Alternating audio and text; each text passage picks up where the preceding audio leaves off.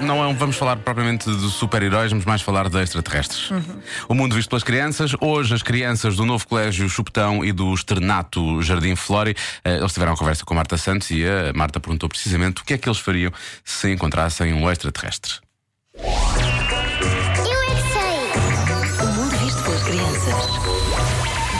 Fugíamos, assustávamos e atirar-me foto com ele. Dizíamos olá. Se eu fosse mal, lutávamos com ele.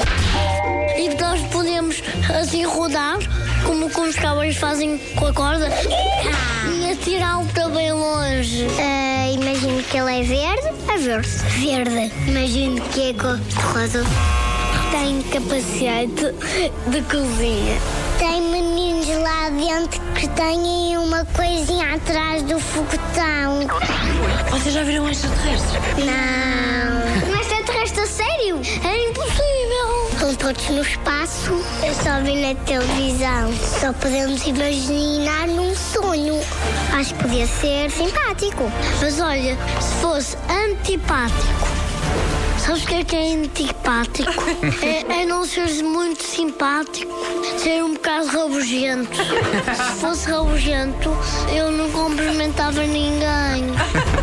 É um extraterrestre, mas é rabugento. Eu não o cumprimento, porque ele é antipático.